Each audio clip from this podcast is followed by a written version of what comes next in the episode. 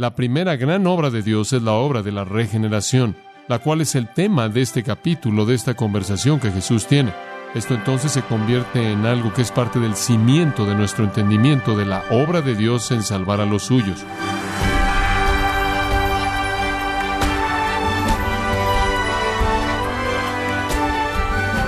Bienvenido a esta edición de Gracia a vosotros con el pastor John MacArthur. ¿Cómo puede llegar al cielo?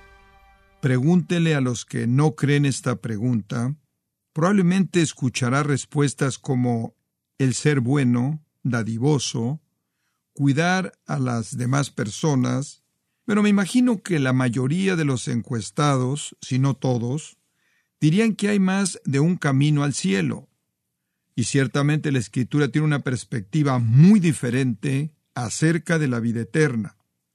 Por eso le invito a que nos acompañe a continuación cuando el pastor John MacArthur continúa con esta serie sobre el Evangelio de Juan capítulo 3, el título El segundo nacimiento, un estudio que le puede ayudar a entender si verdaderamente es creyente y le ayuda a explicar las verdades sobre la salvación a otros. Y al llegar a Juan capítulo 3 llegamos a la gran verdad de la regeneración.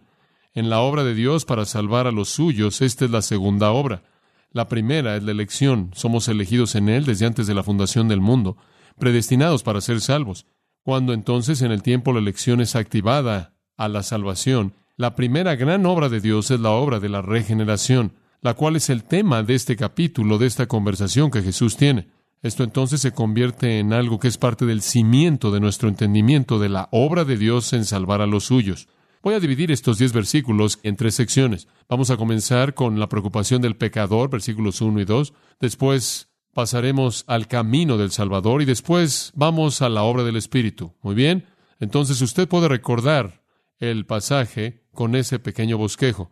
La preocupación del pecador, el camino del Salvador y la obra del Espíritu. Pero comencemos tan solo con Nicodemo, y vamos a comenzar con lo que llamaremos la preocupación del pecador, la preocupación del pecador. ¿Y qué es lo que él teme? Que él no se dirige al cielo. Esa es la preocupación del pecador. Él teme que él no se dirige a la resurrección y a la vida eterna en el cielo. Ahora, cuando usted ha llegado al pináculo de su religión y no le da a usted la confianza de que usted va al cielo, usted es un hombre preocupado. Un hombre no religioso, ateo, abiertamente inmoral, tiene temor, temor de juicio, pero no se acerca al nivel de temor que un hipócrita elevado tiene, porque él ha hecho todo lo que sabe que tiene que hacer, y cuando el temor y el terror y la realidad de que él no conoce a Dios lo enfrenta, él no tiene a dónde acudir, porque él ha alcanzado la cúspide. Ese es Nicodemo. Los fariseos fueron los más devotos los guardadores de la ley más concienzudos, no solo la ley de las escrituras, sino también las otras leyes que ellos inventaron, prescripciones para producir santidad, pensaron ellos.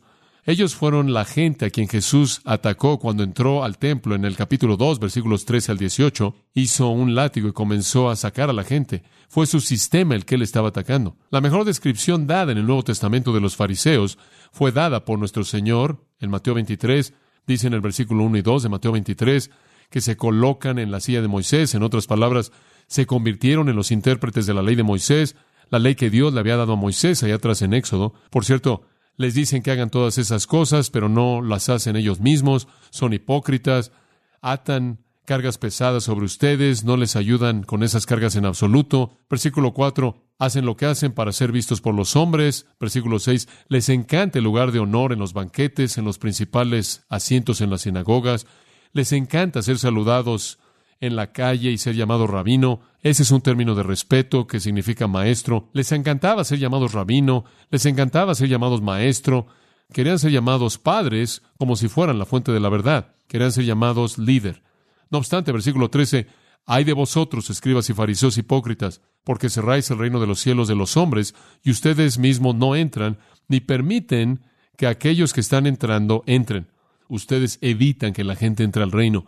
Ustedes no están en el reino y no pueden ayudar a que alguien entre al reino. Ustedes no están adentro y evitan que otros entren. Y allí es exactamente en donde estaba Nicodemo. Él no estaba en el reino. En su corazón él sabía que él no estaba en el reino. Versículo 15. Hay de vosotros, escribas y fariseos hipócritas, viajan mar y tierra para ser un prosólito, y cuando él se convierte, ustedes lo hacen dos veces tanto, hijo del infierno, como ustedes. Versículo 16. Hay de vosotros, guías ciegos. Y sigue así, versículo 23. Hay de vosotros, escribas y fariseos, ustedes diezman hierbas pequeñas y descuidan las provisiones más serias de la ley, justicia, misericordia y fidelidad. Versículo 25, ustedes son hipócritas que limpian lo de afuera del vaso y por dentro están llenos de robo y de pecado. Versículo 27, hay de vosotros, escribas y fariseos, hipócritas, son como sepulcros blanqueados. Versículo 29, hay de vosotros, escribas y fariseos, hipócritas, ustedes construyeron las tumbas de los profetas, adornan los monumentos, etcétera, y a lo largo de la historia ustedes matan a los profetas. Él lo resume en el versículo 33, serpientes, generación de víboras, ¿cómo escaparéis de la condenación del infierno? Los fariseos, incluye a Nicodemo. Él está en la cúspide del montón. Él de hecho regresa al versículo 1. Es un principal entre los judíos. ¿Un principal entre los judíos? Es correcto. Él ha alcanzado el pináculo. Él ha alcanzado el nivel más elevado que alguien puede alcanzar. Él es un miembro del Sanedrín, él es uno de ellos, aprendemos en Juan 7. Setenta hombres escogidos de todos los líderes, los líderes religiosos de Israel, muchos de ellos fariseos, algunos saduceos, los más élite, en algunos casos los más ricos, en algunos casos los eruditos más brillantes, en su caso el mejor maestro, exhumos sacerdotes constituyeron este órgano gobernante llamado el Sanedrín, los setenta. Él es parte de ese grupo. Este hombre está en la cúspide de la religión. Muy raro, por cierto, que un fariseo venga a Jesús. Solo hay uno en los cuatro evangelios, y es él. El único otro fariseo que conocemos, Jesús lo buscó en el camino a Damasco, Pablo. Esto es muy raro.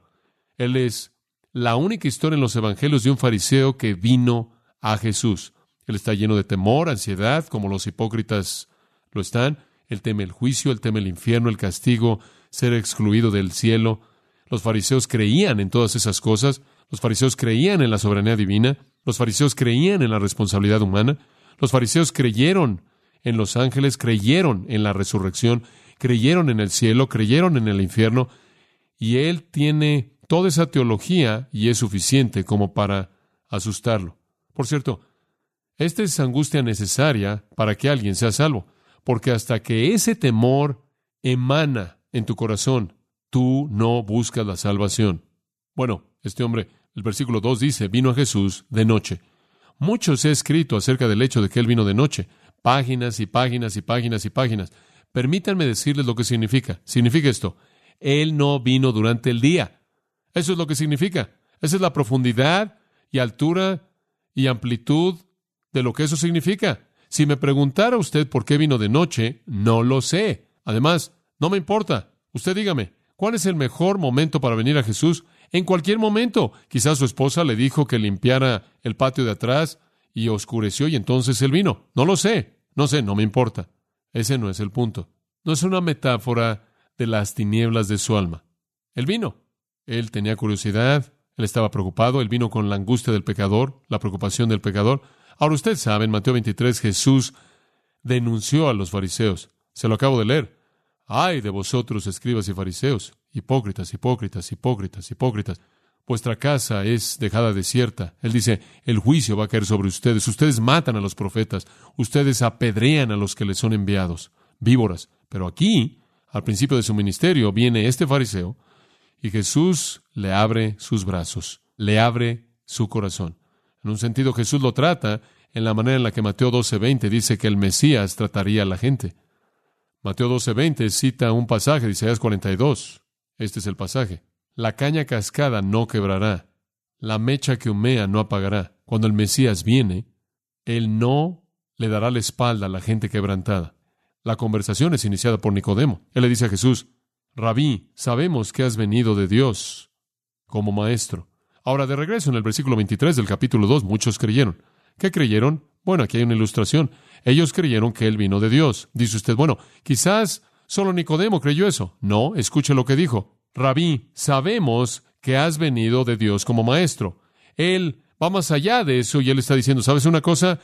Las muchas personas que creen en ti esto es lo que creemos. Creemos que has venido de Dios como maestro. ¿Por qué creemos eso?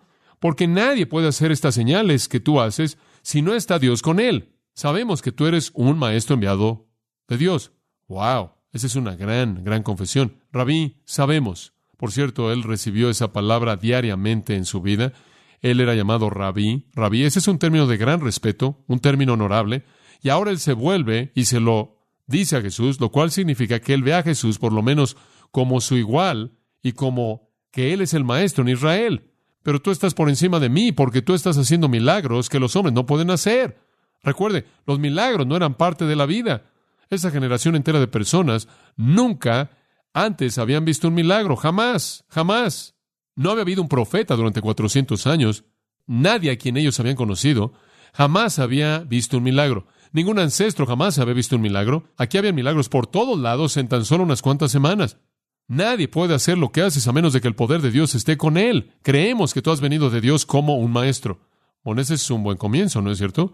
Ese realmente es un buen comienzo. Quizás como Moisés, a quien Dios afirmó con milagros en torno a la vida y ministerio de Moisés, quizás como Elías, a quienes Dios afirmó por milagros, un profeta como Isaías, un profeta como Jeremías, un profeta como Jonás, un profeta como Ezequiel, y simplemente quizás, ahí en su mente, quizás tú eres el Mesías, quizás tú eres el Mesías.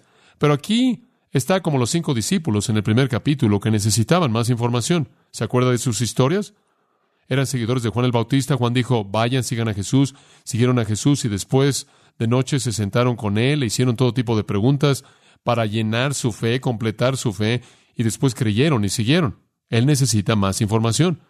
Pero esta es una declaración tremenda por parte de un hombre quien era parte, escuche, de los enemigos de Jesús que lo llevaron a la cruz. ¿Por qué es eso importante? Le voy a decir por qué es importante.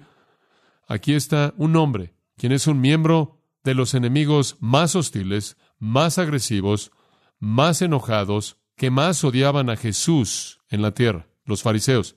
Y él está diciendo, Tú eres un maestro enviado de Dios haciendo milagros. Eso es objetivo, primera persona plural, porque él dice, nosotros sabemos que tú has venido de Dios. Este es un testimonio objetivo de primera persona en plural, un testigo ocular de la autenticidad de los milagros de Jesús. Y esa es la razón por la que Juan incluye esto. Esa es la parte polémica de esto. Esto no está viniendo de Juan y de Pedro y Felipe y Natanael. Este no es el testimonio de sus seguidores, este es el testimonio de uno de sus enemigos, que él está en una misión divina capacitada por Dios, hablando la verdad de Dios como un profeta. Esto no es nada más algo amable, esto no es nada más curioso, esto no es nada más cordial, esto no es nada más algo que expresa esperanza. Esta es una profesión sorprendente de primera mano y una afirmación del poder de milagros de Jesús que lo afirmó como un maestro enviado de Dios, viniendo de un hombre quien en el mejor de los casos es indiferente, en el peor de los casos hostil. Entonces Jesús no se encomendó a sí mismo a Nicodemo aquí, como no se encomendó a sí mismo a ellos allá atrás en el capítulo 2, versículo 23, porque esta no es una fe suficiente para salvar, pero es una declaración suficiente para afirmar que Jesús se certificó a sí mismo como un maestro de Dios por sus milagros. Ese es un punto inicial. Ese es un punto de comienzo.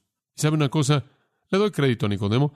Él tomó el camino menos viajado. Fariseo, ¿quién querría ser uno de ellos? ¿Quién querría preocuparse con sacarse o arrancarse un cabello gris? Él vivió una vida muy restringida, créame. Una vez que usted se unió a la asociación, todo mundo lo hacía responsable usted por esas restricciones. La rendición de cuentas era inmensa. De hecho, quizás una de las razones por las que él vino de noche fue porque esa sería la única manera en la que él podía aislarse a sí mismo del resto del grupo para hablar con Jesús. Él llevó la religión a su ápice. Él llevó la religión a su nivel más elevado, a su nivel más noble. Él alcanzó el pináculo mismo. Él era tan quisquilloso como quisquilloso puede ser. Él era el hombre quien diezmaba las pequeñas hierbas, pero su corazón estaba lleno de temor y él quería más información acerca de Jesús. Entonces Él viene, un pecador preocupado. Ahora llegamos al versículo 3, el camino del Salvador. ¿Cómo es que el Salvador va a responderle? Respondió Jesús y le dijo, siempre me ha encantado leer eso, no sé por qué colocaron aquí respondió, porque Él no hizo una pregunta, Él no hizo una pregunta, Él hizo una declaración, Él hizo una confesión. Sabemos que has venido de Dios como un maestro, porque nadie puede hacer estas señales, estos milagros que tú haces, a menos de que Dios esté con él. Esa es una confesión, esa no es una pregunta. Pero respondió Jesús y le dijo, De cierto, de cierto te digo, que el que no naciere de nuevo no puede ver el reino de Dios. ¿Acaso eso no parece un comentario irrelevante? No sé, digo, si hubiera sido yo, yo habría dicho, bueno, muchas gracias, Nicodemo, valoro eso, estoy tan contento por saber que crees que he venido de Dios, que soy un maestro enviado por Dios.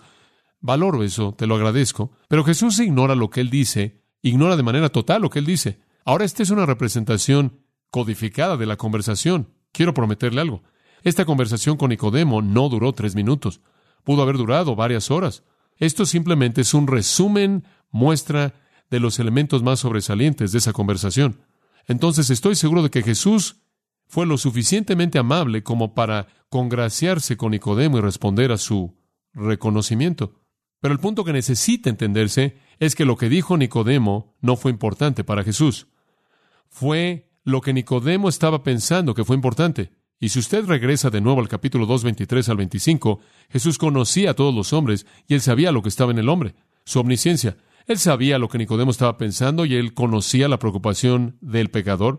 Él conocía su angustia, él sabía qué era lo que él temía que él iba a morir y no iba a entrar al reino. Él sabía que no tenía una relación con Dios. Él sabía que no estaba en el reino. Él sabía que no se dirigía a la vida de resurrección y al cielo. Eso es lo que él sabía. Y entonces Jesús ignora lo que estaba en sus labios y va a lo que está en su corazón y lo lee como si fuera un pizarrón. Jesús respondió y le dijo, de cierto, de cierto os digo, a menos de que uno nazca de nuevo, no puede ver el reino de Dios. Ese era el punto. Él temía que no entraría al reino. Él temía que toda su religión y todo su ritual y toda su ceremonia y todos sus actos externos justos y todas sus conformidades torpes a las prescripciones que los rabinos habían acumulado a lo largo de los siglos, todo eso no lo había llevado al reino. Ahora, ¿de qué está hablando? El reino de Dios puede ser entendido en cuatro maneras. El reino universal, Salmo 93, Jehová reina, Jehová reina, Él reina sobre el universo entero, Él reina sobre la eternidad. Ese es un aspecto del reino de Dios, el reino universal eterno. El segundo aspecto del reino es el reino mediatorial, el reino de mediador. Ese es el reino de la salvación y redención que Él media en la tierra conforme Él usa medios humanos para traer a gente a la salvación. El tercer elemento del reino es el reino milenario, el reino de mil años de Cristo al final de la historia humana. El cuarto elemento de su reino es el nuevo cielo y la nueva tierra y el reino eterno. Entonces está el reino universal, Dios gobierna sobre todo, está el reino de la salvación, cumpliendo su plan, desarrollándose en la historia humana para ser seguido por el reino milenario del reinado de Cristo en la tierra y después el reino eterno. De lo que él está hablando aquí no es el reino universal de Dios, el cual está sobre todos, ni el reino futuro milenario, ni el reino futuro eterno en particular, sino la esfera de la salvación, la esfera especial de los redimidos, aquellos que son salvados del juicio, reconciliados con Dios en relación con Él para siempre, que se dirigen a la resurrección y a la vida en el cielo. Jesús dice, no vas a estar en ese reino, no vas a estar en ese reino a menos de que nazcas de nuevo. El Señor no se relacionó, por lo menos en el texto, con el comentario de Nicodemo. Se fue directamente a su corazón, y Nicodemo sabía que él tenía un lugar en el judaísmo. Él tenía un lugar muy elevado en el judaísmo porque él era un hijo de Abraham y porque él era un fariseo fiel. Pero él no tenía lugar en el reino de Dios. Abraham era su padre físico, Dios no era su padre espiritual. Él no está mejor que un pagano inmoral. Y él estaba confiando en que su religión lo llevara ahí, y él sabía en su corazón que no lo estaba haciendo. El Salvador entonces le dio el camino, y él comienza al decir, de cierto, de cierto te digo. Van a ver eso 25 veces en el Evangelio de Juan. Jesús dice eso. Él lo dice otra vez en el versículo 5 aquí, de cierto, de cierto, y cuando él dice esto, él está corrigiendo una farsa, y la farsa es la religión del judaísmo. Te estoy diciendo la verdad ahora, de cierto, de cierto, enfático, fuerte, la idea judía actual de que todos los judíos van a estar en la resurrección y en el cielo porque son parte del reino, a menos de que sean apóstatas o blasfemos deliberados, y eso es lo que los judíos enseñaban, todos los judíos están bien. Permíteme decirte algo, quiero que dejes esa farsa, aquí está la verdad. De cierto, de cierto te digo, que el que no naciere de nuevo no puede ver o participar del reino de Dios. Ahora, ¿cuál es el meollo aquí? Aquí está. La religión, en cualquier forma o a cualquier grado, es completamente inútil en hacer que alguien llegue al cielo. ¿Escuchó eso? La religión, en cualquier forma, a cualquier grado, a cualquier nivel, es total y completamente inútil. Es ineficaz, inclusive en sus niveles más elevados de devoción. Las palabras de Jesús aquí de que debes nacer de nuevo simplemente están diciendo que no hay nada que añadir porque no hay nada de lo que has hecho que importe. Tienes que regresar y comenzar desde el principio. Tienes que matar, por así decirlo, o haber matado quién eres tú y ser reemplazado por una nueva criatura. Sus palabras despedazan de una vez por todas toda excelencia supuesta de la devoción y conducta religiosas del hombre. Toda conducta religiosa, toda conducta moral, todo mérito religioso, toda ceremonia, todo ritual, toda devoción es equivalente a un cero absoluto. Toda moralidad acumulada es equivalente a cero. Todos los méritos de la bondad humana son equivalentes a cero. Es todo cero. De hecho, es peor que cero. Pablo dice, todas estas cosas que tengo por ganancia, después vi a Cristo y me di cuenta de que era excremento todo. Estiércol, Filipenses 3. Entonces, esa es la perspectiva de Jesús de la religión. Toda la religión es inútil, absolutamente inútil. Toda esa religión es inútil. Usted no es mejor que un ateo pagano. No sirve de nada, no sirve de nada. El camino del Salvador necesita nacer de nuevo. Cinco veces dice eso en ese texto. Tienes que regresar al principio, cancelar, omitir toda religiosidad, todo mérito religioso, todo mérito moral, toda bondad humana, toda conducta noble es equivalente a cero. Ahora, ustedes están familiarizados con nacer de nuevo, pero permítanme decirle algo acerca de la palabra nuevo. Es el griego anocen, anocen. De hecho, significa de arriba, de arriba. Puede ser traducido nacido de nuevo, pero también podrá ser traducido nacido de arriba. Y ambos están bien. Necesitas tener otro nacimiento de arriba, de arriba. Necesitas ser recreado para entrar al reino de arriba, lo cual significa que no haces contribución a esto. Esa es la razón por la que la analogía del nacimiento es usada. Y de nuevo digo lo que dije al principio. Usted no hizo contribución alguna a su nacimiento. Físicamente usted no hizo contribución alguna a su nacimiento espiritualmente. Ese nacimiento no es logrado por el hombre. Entonces podría ser traducido, debes ser nacido de arriba. Y por cierto, anocen es usado al final de este capítulo, casi al final, en el versículo 31, y ahí es traducido de arriba el que viene de arriba. Es la misma palabra en el capítulo 19, anocen es traducida de arriba. Entonces significa de arriba. Usted tiene que nacer y tiene que nacer no por algo hecho aquí, sino por algo hecho arriba, arriba. No importa si usted es un sacerdote, no importa si usted es un líder religioso, no importa si usted es un ateo que odia y rechaza la religión, todos ustedes están en la misma situación. Yo sé que nos molestamos en Estados Unidos por cómo se ha incrementado el ateísmo. Usted no debe estar más enojado por el incremento del ateísmo de lo que usted debe estar enojado por el incremento de la religión falsa en cualquier forma, porque todos están en la misma situación. Esto tiene que suceder de arriba. Regrese a Juan 1. Al principio, Juan presentó esto de manera clara. En el versículo 2 él habla de los hijos de Dios, hijos de Dios, y eso implica nacimiento, ¿no es cierto? Para ser un hijo tiene que nacer para convertirse en un hijo de Dios tiene que nacer de arriba. Eso es lo que él dice. Él habla de tener el derecho, la potestad de ser hechos hijos de Dios al creer en su nombre. Después en el versículo 13 lo presenta claramente, los cuales no son nacidos de sangre. Esto es, esto es nacimiento espiritual, no es algo que usted hereda. Ni de la voluntad de carne, esto no es algo que usted obtiene porque usted lo quiere con mucho deseo. Ni de la voluntad del hombre, esto es por algún plan religioso diseñado por el hombre, sino que este es un nacimiento de Dios, que son nacidos de Dios de arriba. La regeneración es un milagro divino que sucede desde el cielo. Nicodemo tiene vida física, él no contribuyó a eso, él no tiene vida espiritual, él la necesita, pero él no puede contribuir a eso tampoco porque esa es una obra de Dios que viene únicamente a aquellos que dejan de confiar en sí mismos. En la majestad divina, con una afirmación gloriosa, con un movimiento glorioso, Jesús borra todo el refugio del pecador, toda la seguridad del pecador en el tradicionalismo, formalismo, ceremonialismo, legalismo, ritualismo, eclesiasticismo y apunta la flecha filosa de verdad espiritual en el punto vital. Tienes que descontar todo eso. Es estiércol. Necesitas nacer de nuevo. Jesús tuvo respeto hacia la ley, gran respeto hacia la ley. Él fue el autor de la ley. Él cumplió la ley. Pero él sabía que la ley no podía salvar. La ley no podía salvar. Este hombre tuvo una gran necesidad y es la misma gran necesidad que todo pecador tiene. Él necesita ser regenerado. Necesita volver a nacer de arriba.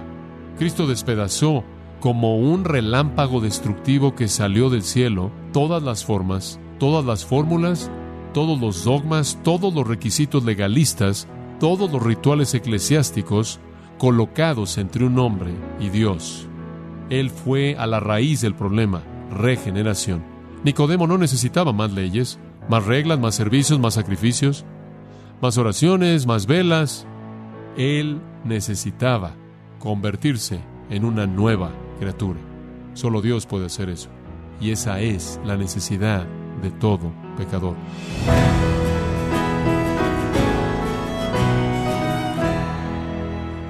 Hemos estado escuchando a John MacArthur con la serie El Segundo Nacimiento, un estudio del Evangelio de Juan capítulo 3, en gracia a vosotros.